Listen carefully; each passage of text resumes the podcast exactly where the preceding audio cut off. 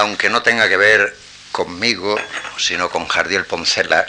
de todos modos, eh, yo les agradezco que con este tiempo tan tremendo eh, hayan salido para venir a esta conferencia. Es una especie de heroísmo desconocido en la antigüedad.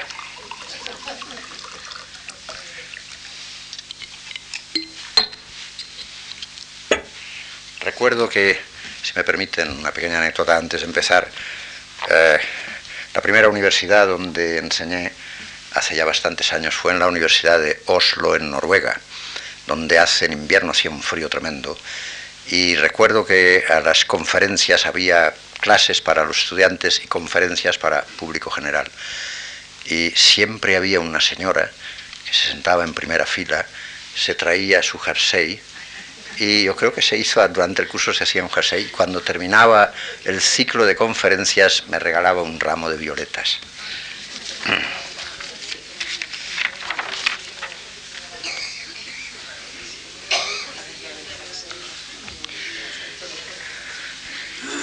El título de la conferencia de hoy, la tercera de este ciclo de cuatro conferencias, es otro caso, el caso Jardiel Poncela. El caso Jardiel Poncela, y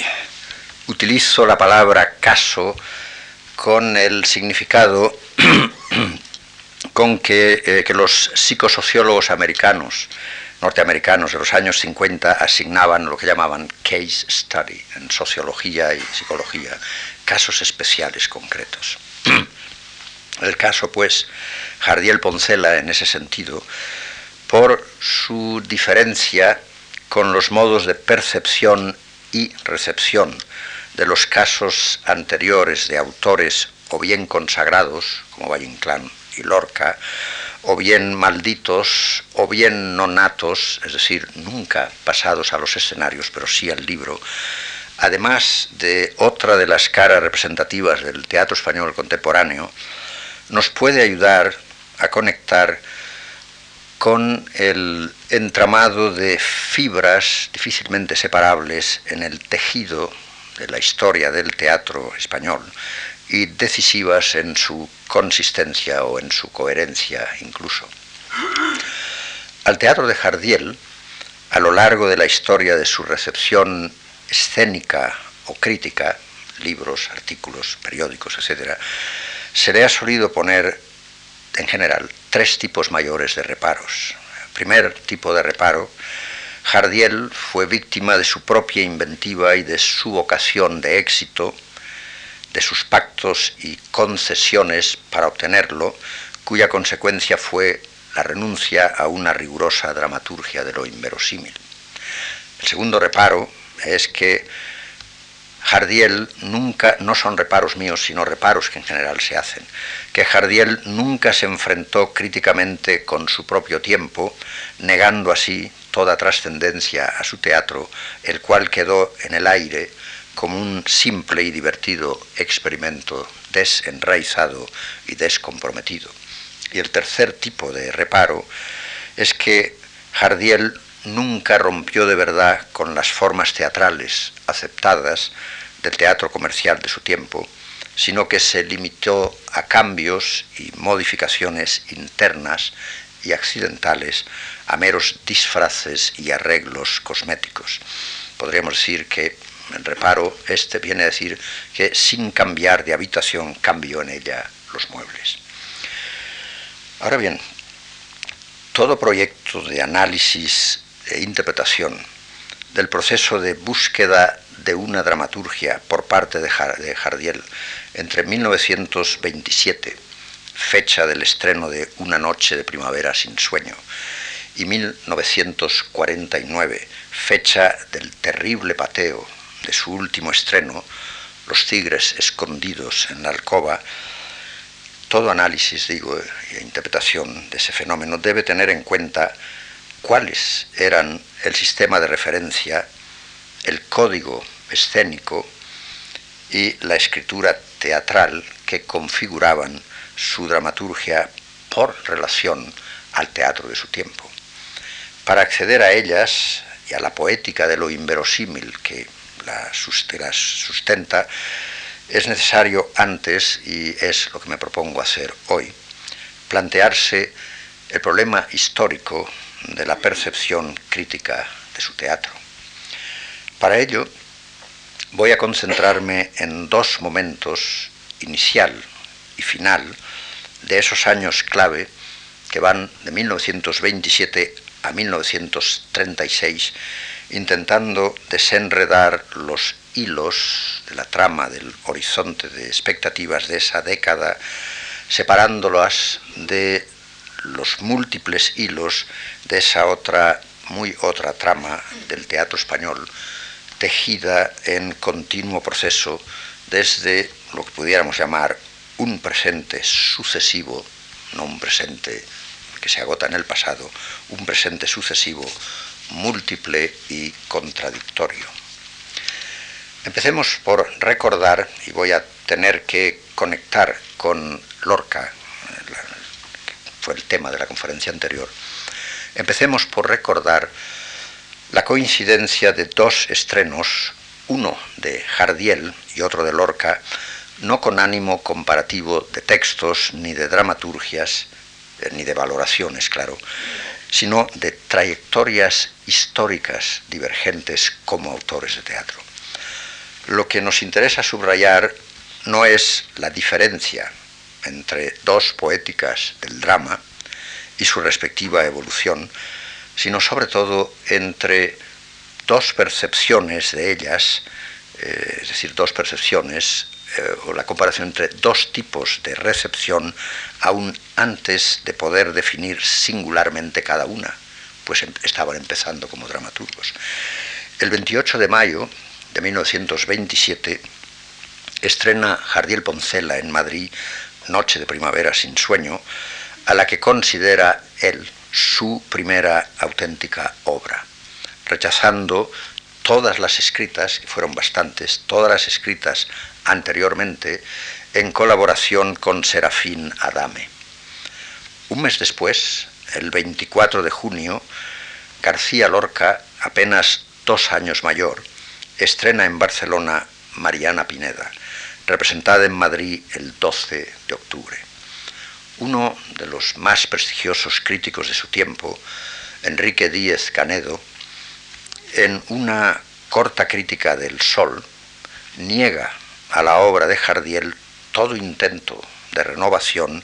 y la identifica con el consabido, dice él, juguete cómico. Mientras que en una larga, no corta, larga crítica del mismo periódico, asocia la obra de Lorca, como hoy sabemos es inferior teatralmente a la de Jardiel Poncela, eh, la primera obra de Lorca con la del poeta con el que, como poeta auténtico, dice Jardiel Poncela, no es posible estar en desacuerdo. La aproximación crítica al uno y al otro no puede ser más extrema. Uno, Jardiel, pertenece a lo que llamaba Díez Canedo la tradición inmediata,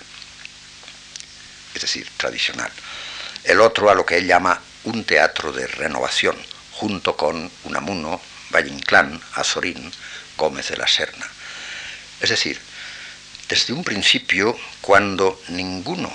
de los dos dramaturgos ha dado la medida de su originalidad, Jardiel es situado en el, cito, circuito popular del teatro enraizado en la tradición el otro, Lorca, en el circuito culto enraizado con la vanguardia y con lo nuevo y renovador. Esta situación inicial, podríamos decir, de colocación,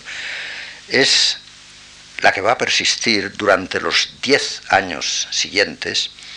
sin que importen los cambios en el interior de cada dramaturgia. Durante casi diez años ambos hacen teatro, pero sus caminos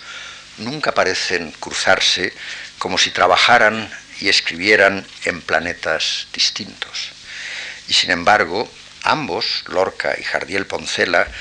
coinciden, aunque el vocabulario de la crítica sea distinto, coinciden en su crítica y repulsa del mismo teatro adocenado y vulgar y en su intención de cambiar los dos cada uno por su lado, la situación del teatro en España. Los dos, al mismo tiempo que otros, nacidos en los primeros años del siglo XX, Alberti en 1902, un año después que Jardiel, Casona y Max Aub en 1903, empiezan escribiendo y estrenando en España para públicos concretos, en directo contacto, aunque el signo fundamental, al menos intencionalmente, sea el de la indiferencia, el desvío, perdón, la diferencia, el desvío, la oposición o el desafío abierto con otros modos de hacer teatro. Es decir, no solo estos dramaturgos que he citado y que empiezan casi al mismo tiempo, no solo escriben teatro, sino que lo escriben contra otros modos concurrentes y activos de hacer teatro, y expresa, o tácitamente, con intención de reformar o modificar o proponer algo diferente de lo que constituye la fórmula normal o consuetudinaria dentro del panorama del teatro español del final de los años 20 y primera mitad de los 30. Para los cinco que he citado, escribir teatro supone básicamente un desafío a la dramaturgia canonizada por la costumbre del teatro español coetáneo y la puesta a prueba de sus textos dentro del sistema no importa si con éxito, como Lorca, Casona y Jardiel, o sin éxito como Alberti. Éxito, no digo au porque apenas existió entonces como, como autor. Éxito que se asocia no con los críticos, sino con los públicos. El teatro de Maxau, aunque escriba una decena de piezas entre 1923 y 1936, no existe realmente en los escenarios públicos el, mismo Mao, refiriéndose años después a esas primeras muestras de su producción teatral, escribirá, cito, por influencias naturales, escribí comedias de vanguardia impropias para los teatros españoles al uso benaventino y Muñoz sequista. Claro mi entusiasmo por Gordon Craig y sus cortinones, que en el fondo no se ha desmentido. Añádase, termina, mi preferencia por el puritanismo de Copo. La letra importa, ese gusto me costó por entonces la vida escénica. Termina la cita. Después de 1936, muerto Lorca, y en el exilio Alberti, Casona y Maxau, la situación cambia radicalmente, pues solo Jardiel sigue escribiendo y estrenando teatro en una España en la que han cambiado todas las reglas del juego y en la que en realidad solo se puede jugar de una manera si se quiere estrenar. Ahora bien, la imagen mental, histórica, que tenemos de los cuatro autores citados radicalmente coetáneos y de su teatro no acaba con la excepción de Lorca, naturalmente, ni está estribada solo en el teatro que escribieron hasta 1936, hasta la Guerra Civil y el exilio de los cuatro citados, dentro del contexto de la espléndida producción teatral de esa década de cultura occidental española, sino que inscribe en ella todo lo que escribieron después y las circunstancias en que lo escribieron. La imagen que tenemos de Alberti no es solo la de antes del 36 o la de Maxau. Por ley histórica, nuestra visión de su teatro antes de 1936 pasa por el tamiz de la guerra civil y por los años divididos de la posguerra. Alberti y Aub, aunque en distinta proporción, son valorados sobre todo por el teatro que escribieron fuera de España, pero apenas por el que escribieron antes de su salida al exilio. Y este no siempre por sí mismo e incluso menos por sí mismo que por su circunstancia histórica. Casona, a diferencia de ambos compañeros de exilio, siguió, siguió escribiendo fuera sin ruptura aparente con la dramaturgia comenzada antes de 1936, circunstancia que, a pesar del exilio, provocó, como quizá recordarán muchos de ustedes, la desvalorización de su teatro en contraste con la creciente valoración del teatro de Alberti y de Maxau. No tendría, pienso, ningún sentido fuera del territorio de lo que podríamos llamar una historia ficción, desgraciadamente muchas veces la historia no se queda más que en historia ficción, una histórica ficción alegóricamente entendida del teatro español, no tendría ningún sentido, digo, plantearse para los tres exiliados la cuestión de cuál hubiera sido el teatro que por ellos escrito en la España de los años 40 para ser estrenado, pues cualquier respuesta sería gratuita e inválida. De Jardiel sabemos cuál es el teatro que escribió, pero no sabemos, y carecería igualmente de toda validez, tratar de contestar a la inútil pregunta de cuál sería el que hubiera escrito de haber salido de España. Menos aún se le ocurre a nadie preguntarse qué teatro hubieran escrito todos ellos si ninguno hubiera tenido que salir de España, incluido Jardiel. Es indudable que sería otro teatro del que hoy leemos. De cada uno de los cinco autores citados, podríamos, como se ha hecho ya y se sigue haciendo hasta ahora, citar textos programáticos o no, en los que cada uno expresa como dramaturgo sus intenciones, su toma de posición frente al teatro de su tiempo, sus ideas y opiniones estéticas, sus juicios sobre el público, los críticos, los empresarios, los actores, las actrices, sobre sus proyectos y sobre el sentido y función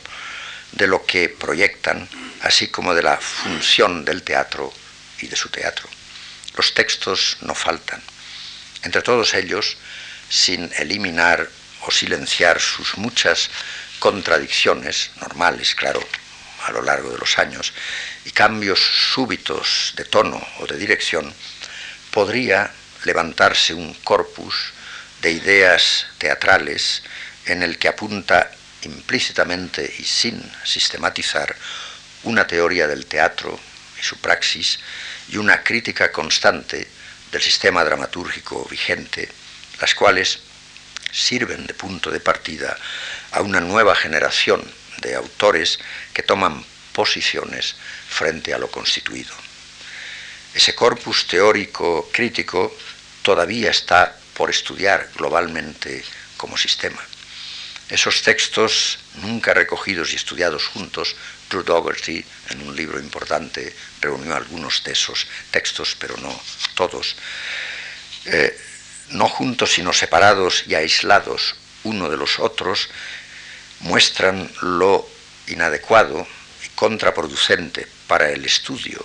del teatro de esa década, y lo mismo podría ser igualmente cierto para la poesía o la novela,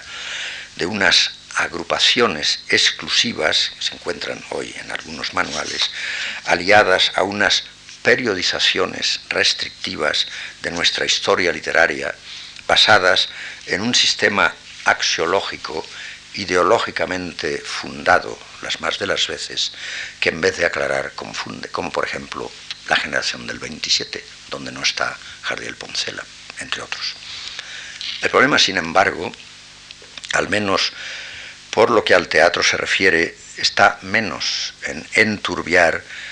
difuminar o borrar identidades y semejanzas que en radicalizar hasta, podríamos decir, institucionalizarlas críticamente, las diferencias, marcándolas como hitos que separan y dividen el campo fenomenológico del teatro español entre 1927 y 1936. En 1936, precisamente, escribe Jardiel este texto conocidísimo y archicitado, el cual no es uno, uno solo en una larga serie de textos. Cito, por mi parte, y como escritor cómico, y dada la índole especial de mi idiosincrasia, he tenido que resolver a lo largo de cada comedia muchos arduos problemas de técnica escénica. En ellos lo inverosímil, subrayado por Jardiel, fluye constantemente y en realidad solo lo inverosímil me atrae y subyuga de tal suerte que lo que hay de verosímil en mis obras lo he construido siempre como concesión y contrapeso y con repugnancia. Termina la cita. También en 1936 escribe Lorca este otro texto no menos conocido y citado. Cito. El teatro es la poesía que se levanta del libro y se hace humana, y al hacerse habla y grita, llora y se desespera. El teatro necesita que los personajes que aparezcan en la escena lleven un traje de poesía y al mismo tiempo se le vean los huesos, la sangre, han de ser tan humanos, tan horrorosamente trágicos y ligados a la vida y al día con una fuerza tal que muestren sus traiciones, que se aprecien sus dolores y que salgan a los labios toda la valentía de sus palabras llenas de amor o de ascos. Lo que no se puede continuar es la supervivencia de los personajes dramáticos que hoy suben a los escenarios llevados de la mano de sus autores. Son personajes huecos, vacíos totalmente. Termina la cita. Ambos autores, cada uno desde su peculiar idiosincrasia, están hablando como autores teatrales de una misma situación y desde dentro de ella aunque se refieran a categorías dramáticas y a formas teatrales diferentes, eh, ambos se oponen a idéntico sistema, proponiendo lenguajes en consonancia con el tipo de teatro que han hecho, están haciendo o se proponen hacer. Si Lorca habla en ese momento de un teatro trágico, que debe volver a las fuentes vivas de la poesía dramática, Jardiel, tras rechazar modos convencionales del teatro dramático y sentimental, habla de la necesidad de renovar el teatro cómico mediante la vuelta de lo inverosímil apoyado en la pura fantasía y la imaginación. Ambos parecen afirmar la necesidad de buscar y hacer un teatro desligado de las convenciones y ataduras del teatro público comercial dominante en los escenarios, un teatro concebido no como reflejo y copia de lo real, sino como punto de partida ofrecida a la imaginación del público. entre paréntesis, creo que todavía entonces se podía hablar de público, no solo de espectadores como él. Un público real, hay que añadir enseguida, las masas, por ejemplo, con las que Lorca dice querer entrar, cito, en un contacto más directo, o, cito, la masa heterogénea de Jardiel, cito, que abraza, dice, desde el intelectual hasta el dependiente de pescadería, y en la que los componentes de sentimiento refinados son naturalmente los menos. Y, termina la cita, cuyos gustos dan un coeficiente espiritual bajísimo, escribe Jardiel. Público, naturalmente, que no tenía nada que ver con el espectador abstracto e invisible, implícito en la teoría de la recepción, que en realidad tanto se parece al autor espectador ideal del texto, muchas veces el lector mismo del texto que escribe sobre ese texto. Esas masas de Lorca o la masa heterogénea de Jardiel a las que Ortega y Gasset radiografiará desde su Delfos apolíneo, remiten al tema central de la dialéctica entre teatro y sociedad que tanto pareció preocupar a Jardiel y que Pedro Salinas fidedigno testigo y nada sospechoso como testigo al que tomaremos como guía, formulaba así en uno de sus ensayos, en varios de sus ensayos, en los términos de entonces, claro, no de ahora, cito a Salinas, antes de irse de España. Destino inevitable del teatro tal y como hoy lo formula la organización social moderna, es el traer a conciliación y acuerdo dos entes tan dispares y remotos como el artista, el creador de valores, que como todo lo vitalmente artístico se anticipa a su época, salta sobre ella mirando a lo porvenir, y el público, condensador de costumbres y de tradición, defensor de un presente cargado de adherencias de lo que pasó. Termina la cita. Entre esas dos fuerzas antagónicas, una visionaria y creadora que mira hacia el futuro y otra lastrada de pasado y estribada en la costumbre y en la tradición, el texto teatral, según Salinas, sólo podrá lograrse como representación escénica y tener éxito como obra dramática, salvando, dice, distancias inconmensurables, mediante un compromiso en el que cada uno de los bandos que se afrontan renuncien, cito, a buena parte de sus atributos respectivos en un afán mutuo de coincidir, de comprenderse. Desde un punto de vista netamente de sociología de la literatura, en, ese momento, Salinas piensa que el fenómeno radical de la literatura contemporánea, manifestado con especial intensidad en el género dramático en los años que aquí nos interesan, es, es decir, antes de la guerra civil, es el de la hegemonía del criterio del público masa, del público como masa, cuya pujanza juzga Salinas como aterradora. Para encararse, dice, con esa masa que es el público, solo hay dos procedimientos. Halagarle el gusto, renunciando al arte, o, dice, imponerle genialmente gustos nuevos. Es esa segunda opción la que Salinas favorece, especificando así su idea de la función del teatro en la sociedad contemporánea que exige del dramaturgo nada menos que lo siguiente, y cito, adivinar en la entraña de ese alma del público unos gustos latentes, no formulados, que sirvan de material con que el artista construya su mundo y dárselos hechos palabra y vida, de modo que el público sienta en la novedad que se le lanza no otra cosa que una nueva forma fresca e inédita del vivir. Termina la cita. Entre estas dos posiciones, que se ven como extremas y teóricas, mucho más la segunda que la primera, se mueve, según él, la mayoría de los autores, aunque dice, dada la organización material de los teatros, eh, llega a la conclusión de que el tipo de autor dramático más frecuente es el que adopta una táctica hipócrita de ceder aparentemente a los gustos del público para irlos transformando a medida que adquiere nombre y se va afirmando lentamente. Recordemos, aunque recordar quizá nos pueda llevar en distintas direcciones, que Jardiel, en 1933, escribía pensando en el fracaso del cadáver del señor García esto. Cito, ¿vale la pena acumular dificultades en el ejercicio del teatro intentando mejorarlo? No,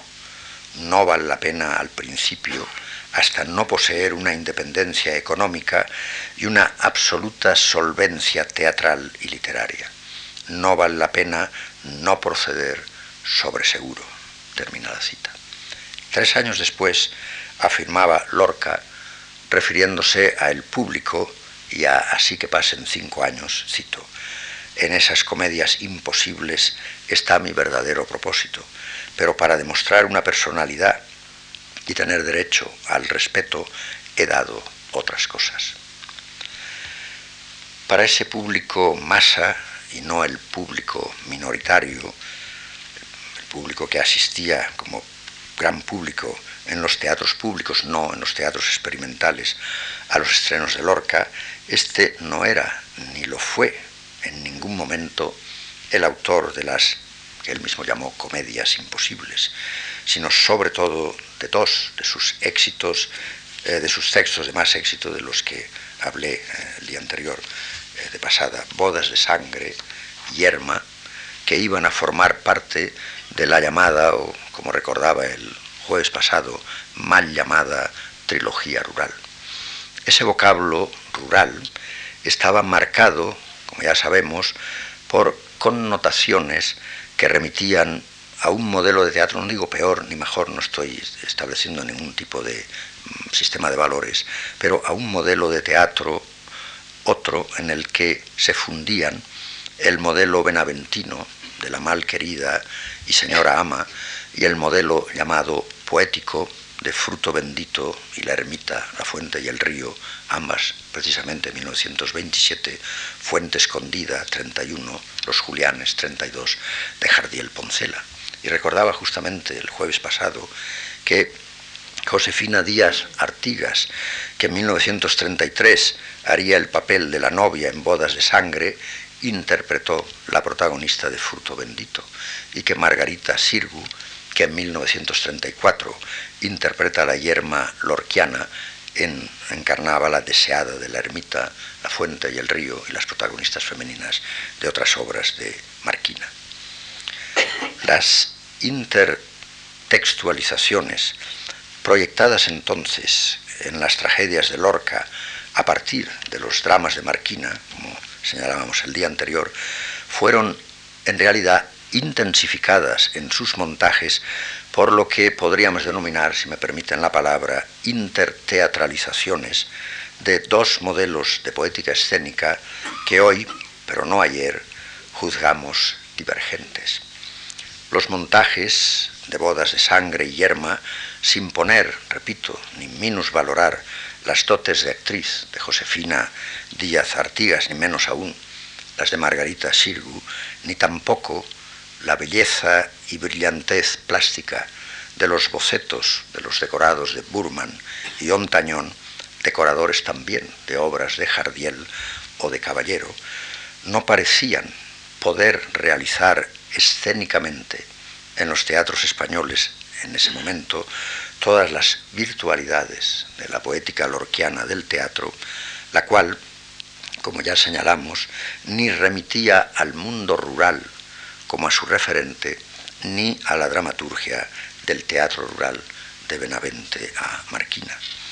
Esa poética del drama lorquiano iba en realidad más allá de las posibilidades, no solo ya tecnológicas, sino estrictamente dramatúrgicas, es decir, construcción de acción, construcción de espacio, construcción de personaje, construcción de lenguaje en la boca del autor, del actor, del horizonte de expectativas de directores, actores, empresarios, público, horizonte de expectativas que difícilmente podía evitar, creo que era esta la expresión que utilizaba el día el jueves pasado, todos los agentes parasitarios realistas en la retórica de montaje y actuación, es decir, en la puesta física y corporal en escena, ni salvar la distancia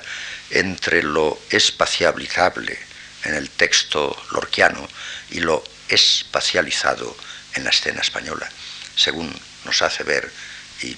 le remitía el día anterior a la documentación fotográfica de esos montajes que se encuentran en la Biblioteca de Teatro de la Fundación Juan Mar o en la Fundación Lorca. Entre el texto de bodas de sangre o yerma y el texto espectáculo de los estudios estrenos citados, concluía yo el jueves pasado, no parecían existir las mediaciones idóneas conducentes a un objeto teatro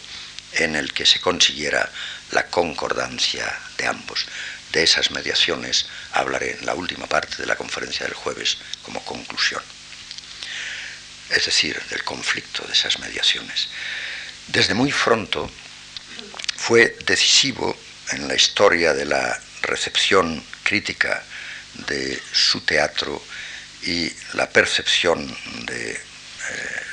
la poesía de Lorca, poeta del 27,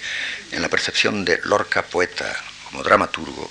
que al igual que Valle Inclán, trasciende todas las formas teatrales vigentes.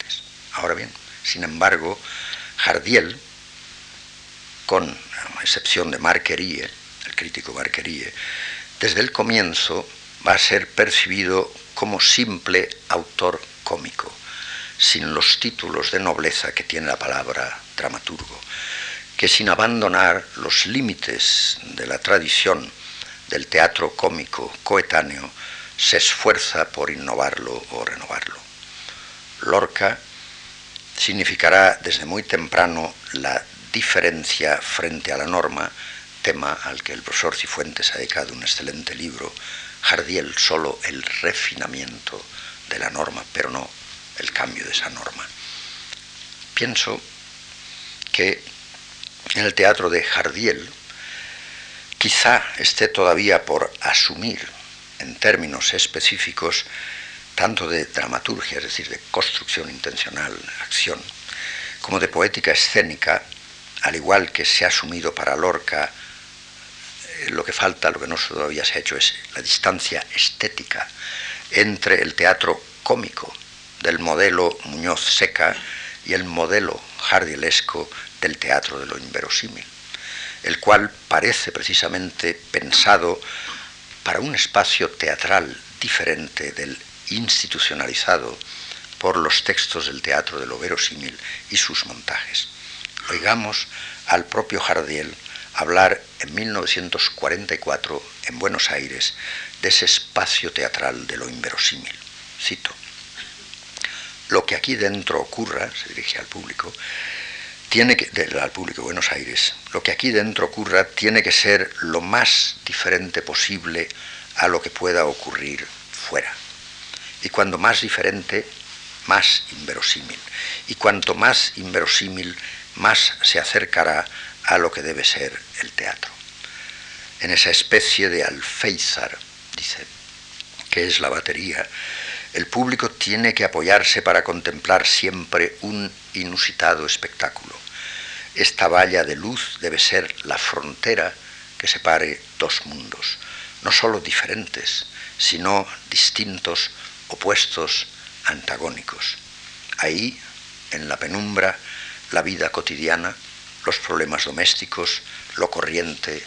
lo normal. Aquí, mil juegos de luz, es decir, en el escenario, lo puramente imaginario, lo imposible, lo absurdo, lo fantástico, ahí la realidad, aquí el sueño, ahí lo natural, aquí lo inverosímil, ahí las preocupaciones, las pesadumbres, la tristeza repetida, aquí como compensación divina ofrecida por el arte, la despreocupación, las alegrías, la risa renovada. Termina la cita. Como ustedes ven, Jardiel conocía muy bien su deshumanización del arte orteguiano. Volver a leer hoy, es decir, en 1997, el teatro de Jardiel Poncela y sus abundantísimas declaraciones sobre él en forma de prólogo o de prefacio o de, como él escribe, circunstancias en que se imaginó, se escribió y se estrenó,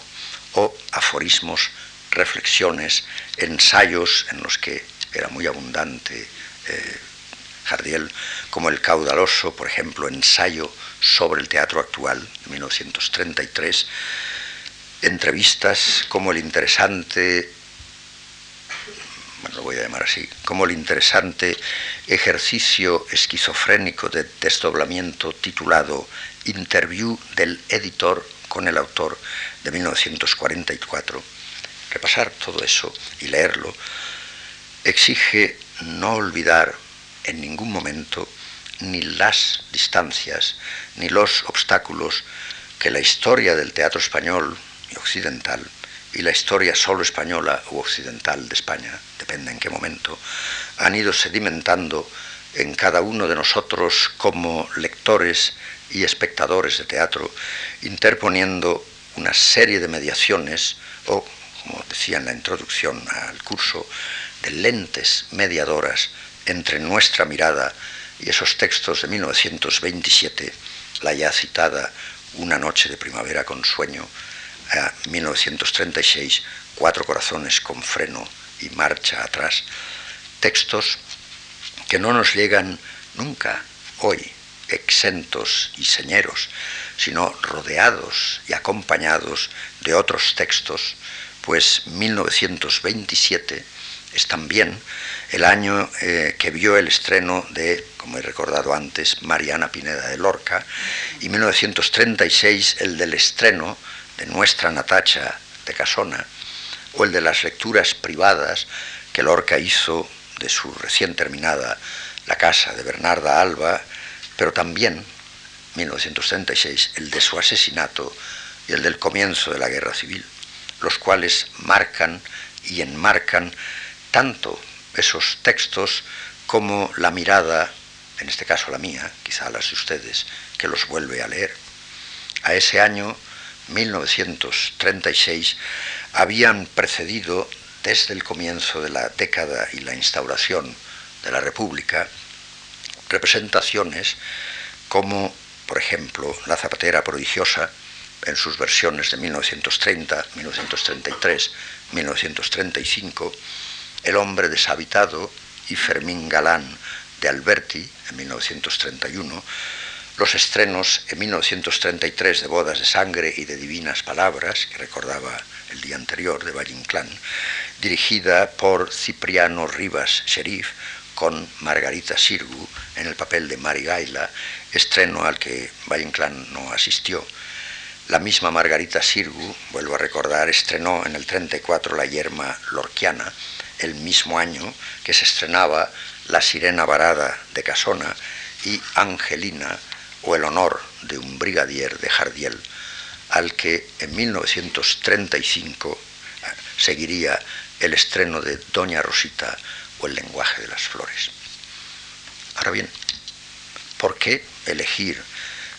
precisamente, soy yo el que, el que me lo pregunto, ¿por qué elegir precisamente esos títulos para acompañar los de Jardiel Poncela. Es tan fuerte la presión de la historia del teatro español y está configurada su recepción de tal manera que es difícil escapar y salirse del sistema de referencia que con función, claro está, de mediación domina nuestra memoria cultural y nos lleva a seleccionar precisamente los títulos citados, pero no los otros muchos decenas y decenas estrenados en esa década fundamental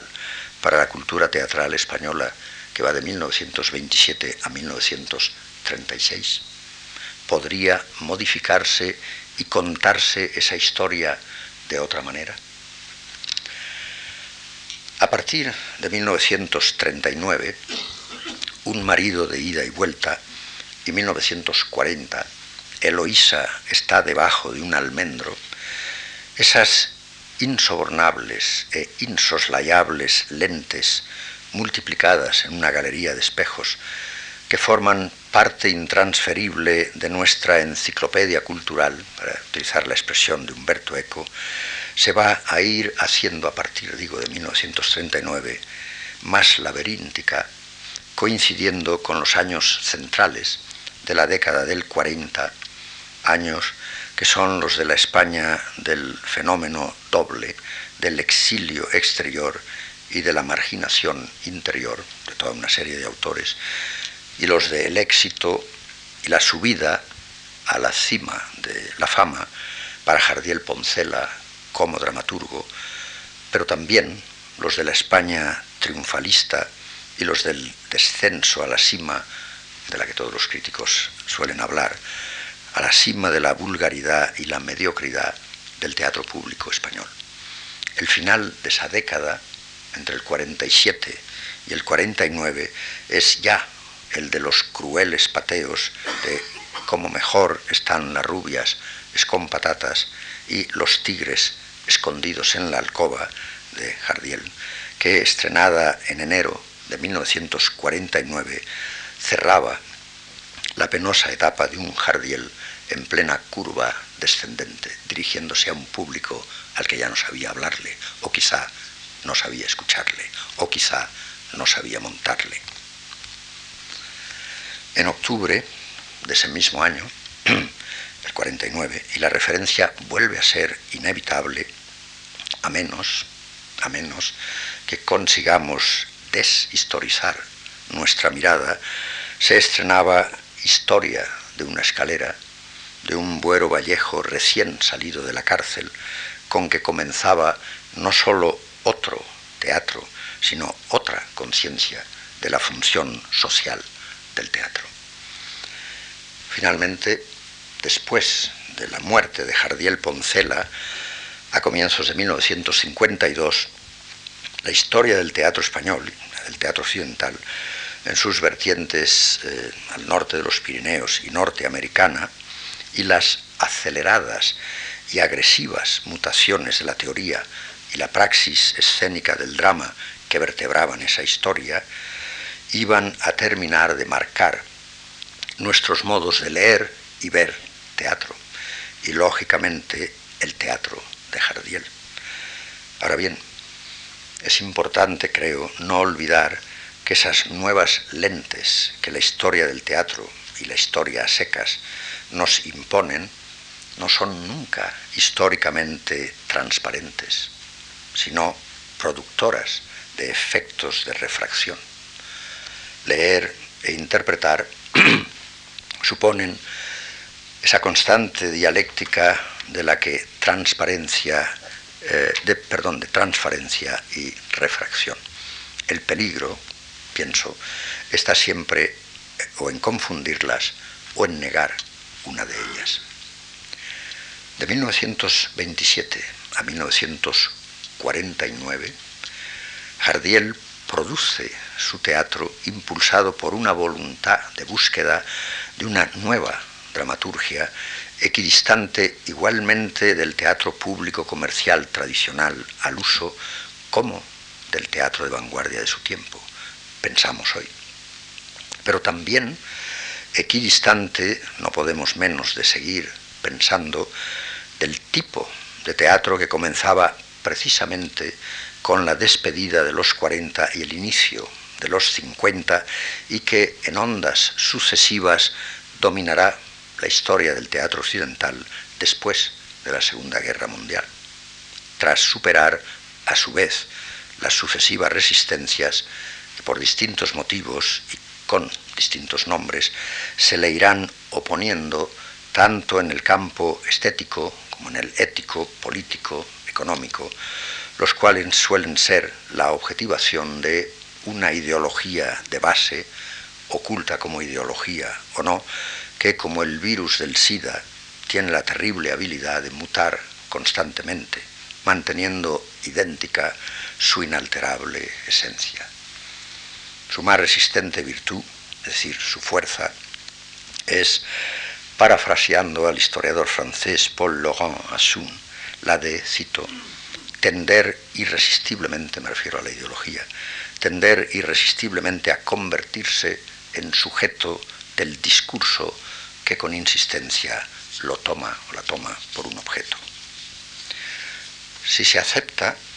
como proponía en la introducción general o preámbulo a este curso,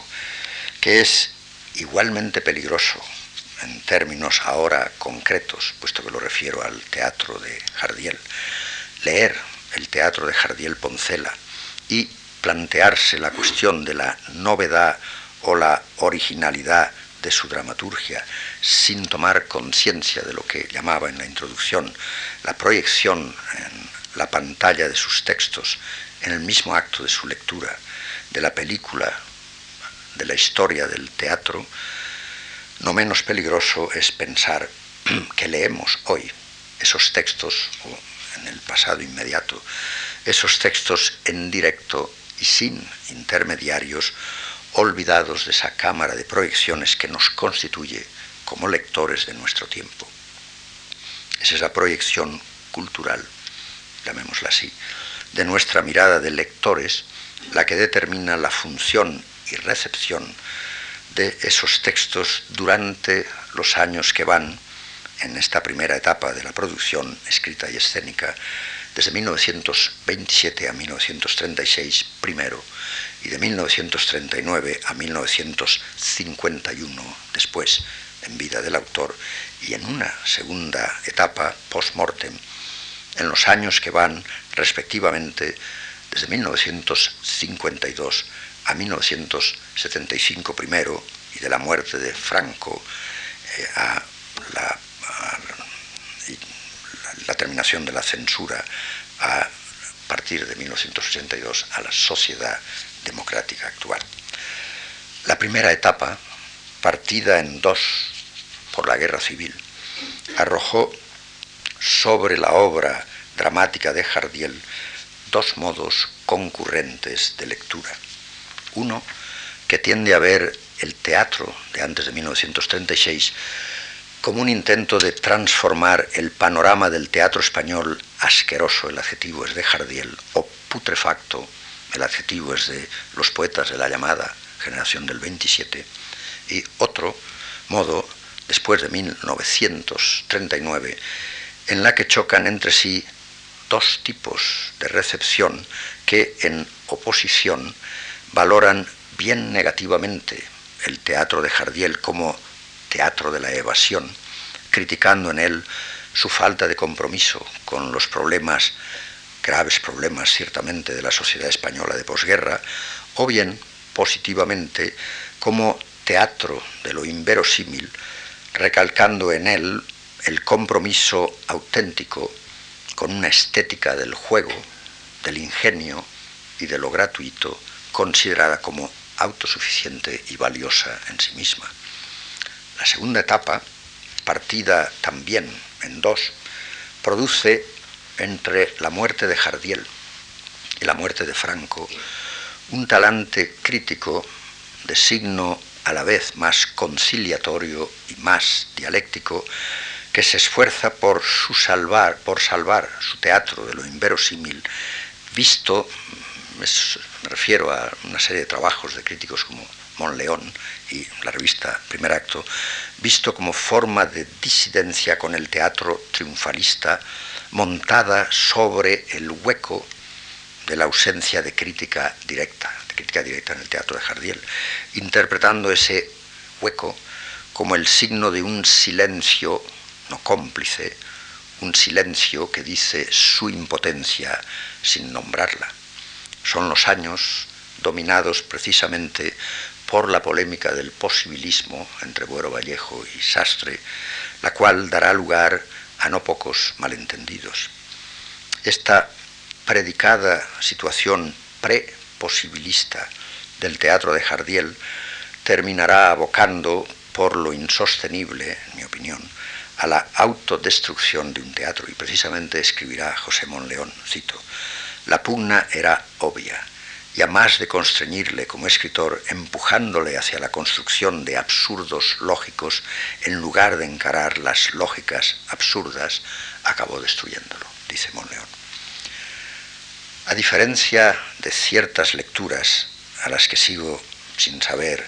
si llamar deshistorizadas o liberadas de la historia, si es que esto es posible, lecturas que hoy mismo se están haciendo en Estados Unidos, muchas de ellas, algunas en España, del llamado teatro de la evasión en general, la recepción crítica posterior a la muerte de, posterior a la muerte de Jardiel nunca confundió el teatro de lo inverosímil con el teatro del absurdo, como hacen estas críticas a las que me refería,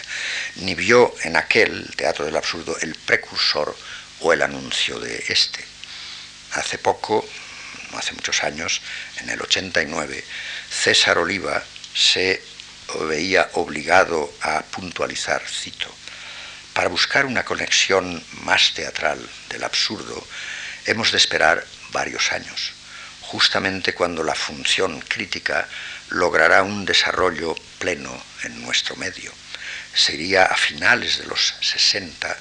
con la llegada de autores como López Mozo, García Pintado o Matilla, que utilizarán el absurdo como camuflaje cara a la censura de ciertas críticas sociales. Y así harán teatros importantes como el de Riaza, el de Nieva y otros.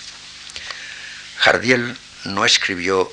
en efecto, teatro del absurdo, sino teatro de lo inverosímil, es decir,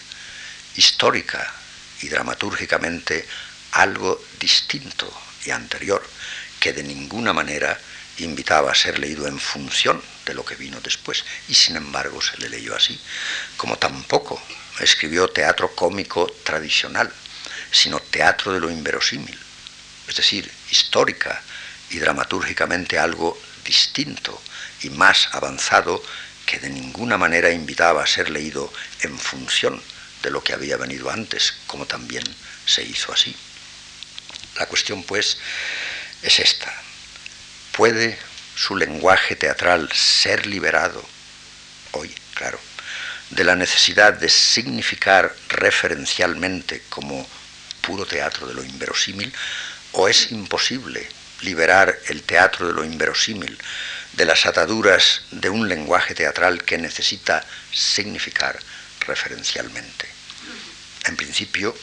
pero también en última instancia, como siempre, son los hombres de teatro los que tienen la palabra sobre el escenario.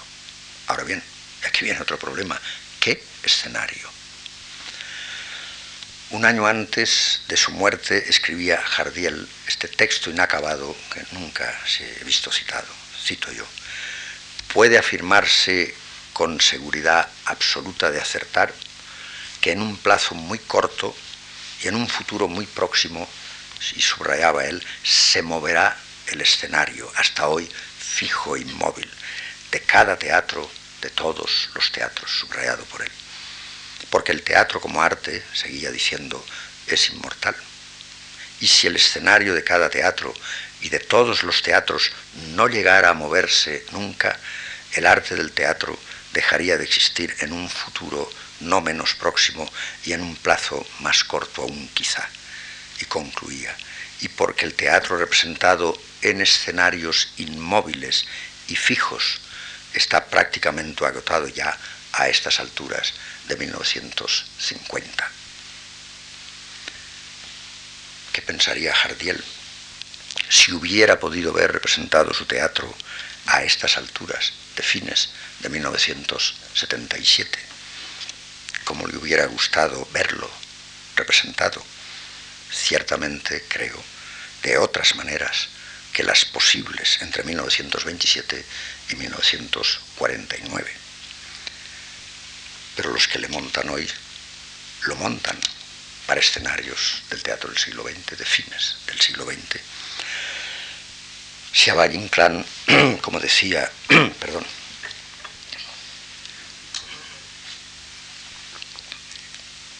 es la conclusión. Siabay Inclán, la conclusión no del ciclo que será el jueves. Siabay Inclán, como decía el martes pasado, se le suicidó escénicamente como creador de una nueva, nueva en España y en Europa, dramaturgia doble, la del ciclo bárbaro y la del esperpento, en las dos primeras décadas y media del siglo XX, si a Lorca, como decía también el jueves pasado, se le folclorizó desoccidentalizándolo o se le mitificó hiperespañolizándolo, podemos concluir que a Jardiel Poncela se le ha inmovilizado entre su antes, el del juguete cómico, y su después, el del teatro del absurdo. Y pregunto, y quiero terminar con estas preguntas, ¿es posible hoy rescatar escénicamente la dramaturgia de su teatro de lo inverosímil, liberándola en el montaje escénico de sus textos de esa doble percepción negativa cara a su presente y cara al nuestro. En teoría sí, pero en el teatro teoría y praxis deben simultáneamente trabajar juntos, interdependientes una de la otra, sin destruirse o negarse mutuamente.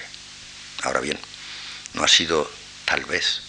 una constante histórica del teatro español contemporáneo la relación esquizofrénica, o simplemente inexistente entre ambas, o la anulación y parálisis de la dialéctica que las une en tensión creadora y la ausencia o traición de una de ellas? ¿Dónde está el escenario móvil que pedía en 1950 Jardiel Poncela? Gracias.